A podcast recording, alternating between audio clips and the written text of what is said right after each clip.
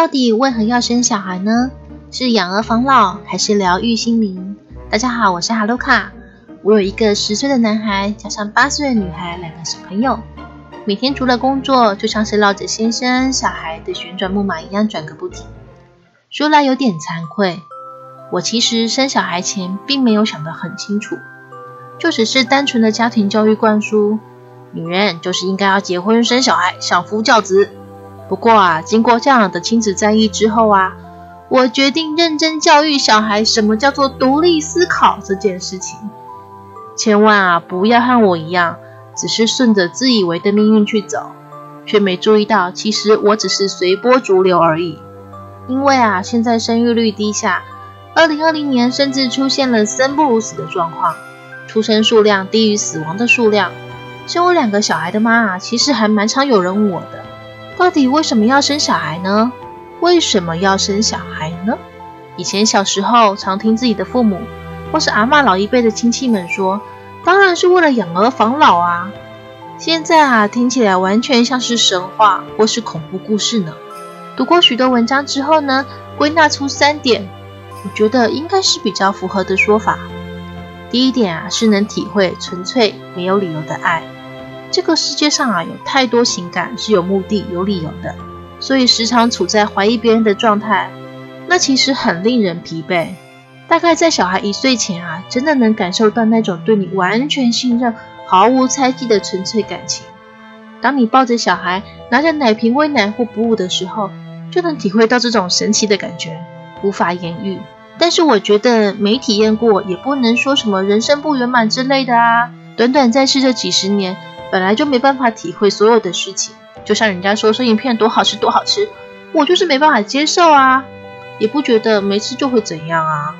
第二点，小孩能丰富你的生活，这是真的，但这个丰富不一定是好或是坏的，不管你想不想啊，要不要啊，都会被强制增加很多很多，甚至你从来没想过的体验，去学习很多你以前根本不想学。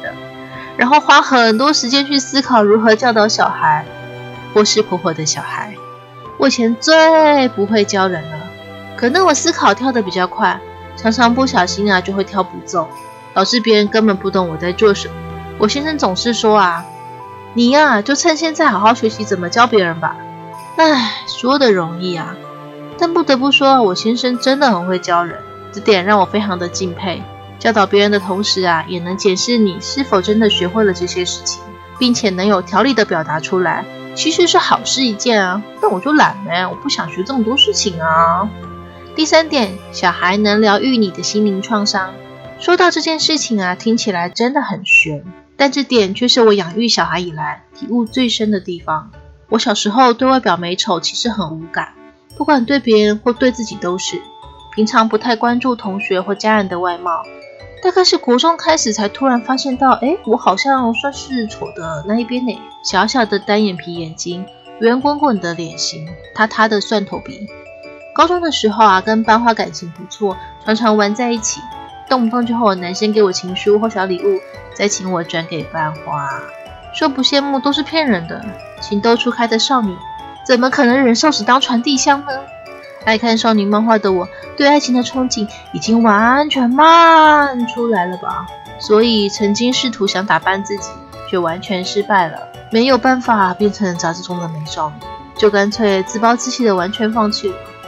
我应该没有糟成这样吧？反正又不是活不下去了。记忆非常深刻，有一次我跟班花正准备离开校门口，我们两个很认真在讨论事情，突然啊听到有人说拜拜。作为一个善良。正直有礼貌的女高中生，我头也不抬，不假思索的回拜拜哦。结果对方整个暴怒，拉住我的肩膀，指着班花说：“谁要跟你这个丑女拜拜？我在跟他说啦！”我当下完全愣住了，完全不知道该如何反应。班花则是气得大骂：“丑男谁要跟你拜？”然后就拉着我走了。被骂丑的事情啊，可不止这一桩。大学时代，我很爱看书，来者不拒，什么都看。只要有空堂啊，或是有时间啊，就会泡在图书馆里。有一次，我要去拿书的时候，手还没碰到书本，突然有个人直接拿走了那本书。我转头看向啊，拿走这本书的男孩，他也看向我，感觉应该马上响起背景音乐，然后出现各种粉红泡泡或是白色炫光之类的场景。结果对方 嘶了一声，然后小声的说：“丑女看书也不会变漂亮吧？”呃呃，好好吧，先夸一下他有遵守图书馆的守则啦，没有大声喧哗。这一刻，我开始认真的反省：难道一切都是我自我感觉良好？我是不是真的比我想象中还丑啊？后来啊，这个原来我很丑的想法，经过这些事情之后，就深深烙印在我心里了。不管我怎么改变，怎么做，都没有办法把这自卑的情节从我心底刨根挖起。这自卑情节的影响比我想象中更大。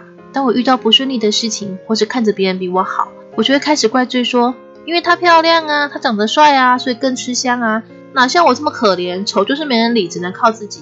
我就这样只顾着关注对方的外表，而忽略了对方的努力。我忘了，其实不管是谁，本来就应该靠自己。找借口为自己开脱，暂时得到了轻松，但是也只是更深刻的凝视的深渊。后来我还是遇到了教会我爱自己的那个人，与他结了婚，生了小孩。女儿出生的时候，眼睛眯成一条线，我真的有点绝望。我打从心底的害怕女儿长得像我，那些深藏在心底的自卑感又源源不绝地冒了出来。一直担心，要是女儿长得像我，会不会害了她呢？虽然没有表现出来，但总是一边担忧着，一边养育着女儿。女儿大概七八个月大的时候吧，眼睛变大了，双眼皮也跑出来了，变成像我先生那样有长长的睫毛、大大的眼睛、漂亮的双眼皮。成为大家眼中可爱的女孩。女儿刚出生的时候，偶尔还会有人说：“你们母女长得挺像的呢。”后来啊，随着女儿渐渐长大之后，就再也没有人说过我们像了。说来残酷，但其实我大大的松了一口气，心中的一颗大石也放下来了。幸好我们长得不像。一边庆幸着，却又有种不能理解的悲哀。大概在她四五岁的时候吧，有一次我跟女儿聊天说。你长得比较像爸爸哎！女儿竟然气得大哭，说：“我不要像爸爸，我要像妈妈，跟妈妈一样漂亮。”她哭得好真切，好生气，好生气。我抱着她说：“怎么哭了呢？像爸爸很好啊！”她大哭大闹，不依不挠地说着：“我要像妈妈啦，我要像妈妈一样漂亮，不管啦。”为什么呢？我也不懂。这句话好像有千万斤重一样，震撼着我，打在我的心上，我的眼泪。扑簌簌的就流下来了。这几十年来，像死结般狠狠捆绑在我心上的委屈，好像一口气得到了释放。忍了好久好久的眼泪，突然就忍不住了。母女俩就这样抱着一起哭了起来。我忘了最后怎么样了。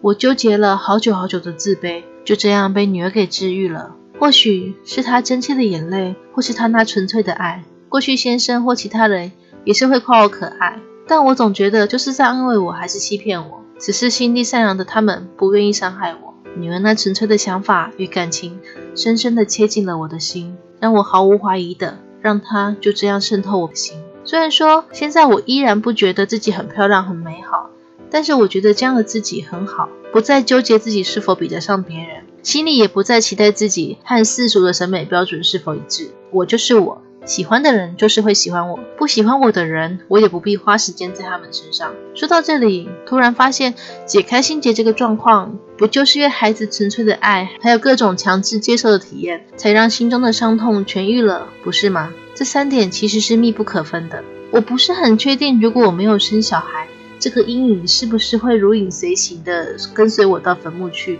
而且万一我说女儿像爸爸，他说好哦，就结案了，那可能什么也没改变。总之，忘了是谁说的，亲子之间不是选择来的，是无法预测的缘分，所以是这么的特别。不管为什么要生小孩，问一百个人，可能有一百种不同的答案。不管理由为何，好好珍惜、爱护这特别的感情。虽然养育孩子的路非常艰辛，但是人生的哪条路又容易了呢？反正横竖都不容易，就像含泪跳恰恰，怎样也要好好的给他跳完吧。那今天的节目就到这里。